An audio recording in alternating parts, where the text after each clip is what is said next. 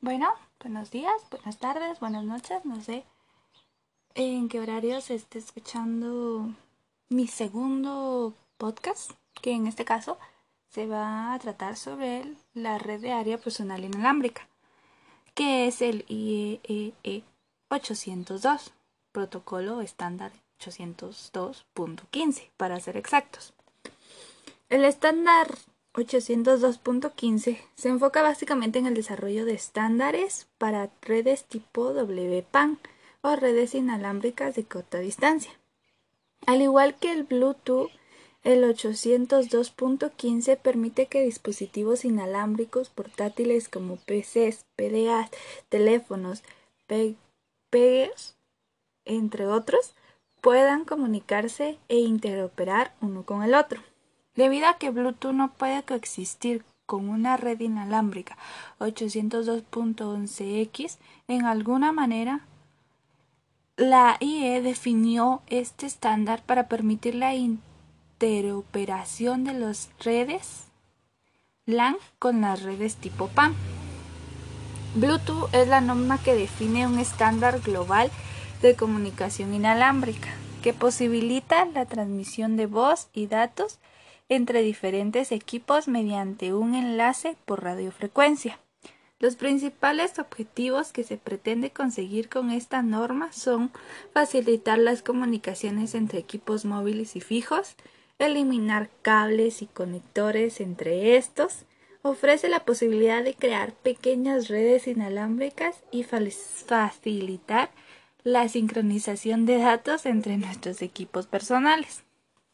El grupo de trabajo IEE 802.15 se dedica a la estandarización de WPAN y comprende siete grupos de actividad. El principal es el IEE 802.15.1, que es un estándar de redes inalámbricas de área personal WPAN. El primer estándar de WPAN es Bluetooth, Bluetooth Special Interest Group o SIG. La intención original era con Bluetooth, que sería como un reemplazo de cable con un rango de operación alrededor de 10 metros, con el consumo de energía muy pequeña y muy barato, desarrollado en la versión Bluetooth 1.2. Ahora, para hacer una pequeña conclusión de cómo funciona el Bluetooth, este, um, podemos decir que este transmite energía o datos inalámbricamente y voz también a través de ondas de radio que operan en la banda ISM o no comercial de los 2.4 GHz.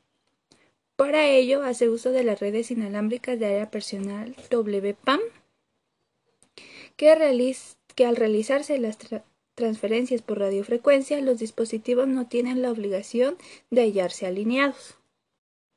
Ahora cabe destacar que aunque la llegada de los datos móviles y del WhatsApp lo haya relegado a un segundo plano, el Bluetooth fue una de las tecnologías más importantes de la década pasada, más que nada porque todos los utilizábamos para pasarnos fotos, canciones y cualquier otro tipo de archivo entre móviles.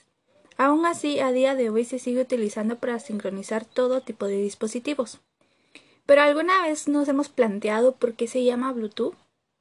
Este sistema pensado para enviar y recibir datos de forma inalámbrica mediante un enlace por radiofrecuencia. Como todo en esta vida tiene su explicación. Y de hecho se ha hecho muy viral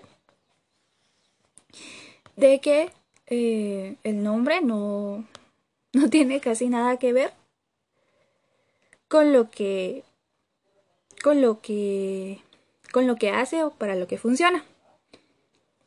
Para conocer el origen de este término hay que remontarse a 1994, cuando uno de los desarrolladores de esta tecnología, Jim Kardec, propuso este nombre en honor a un rey vikingo llamado Harald de Dinamarca. Este monarca es conocido por unificar las tribus noruegas y suecas danesas y por convertirlos posteriormente al cristianismo. Y como se rumoreaba que tenía un diente azul, le llamaron Harald Blattad, en inglés Harald Bluetooth, que significa blue, azul, y tu, diente. Así pues, haciendo un paralelismo con la función esencial de esta tecnología, que no es otra cosa que unir la comunicación de distintos dispositivos, fue bautizada a partir del apodo en inglés de este histórico personaje. Y pues por lo que acabo de mencionar, también salió lo que es el logotipo o icono que es el que simboliza el Bluetooth, también tiene su pedacito de historia, porque resulta que el logo es la inicial de su nombre, que en la grafía de antaño, de esta forma, la fusión de la H y la B son la que acaban de formar el símbolo de este sistema de comunicaciones. Y como se dice que al vikingo le gustaban mucho los arándanos, fue pintado de color azul. Y con esto, con este pequeño dato, se concluye el podcast sobre el protocolo 802.15. Gracias y fin.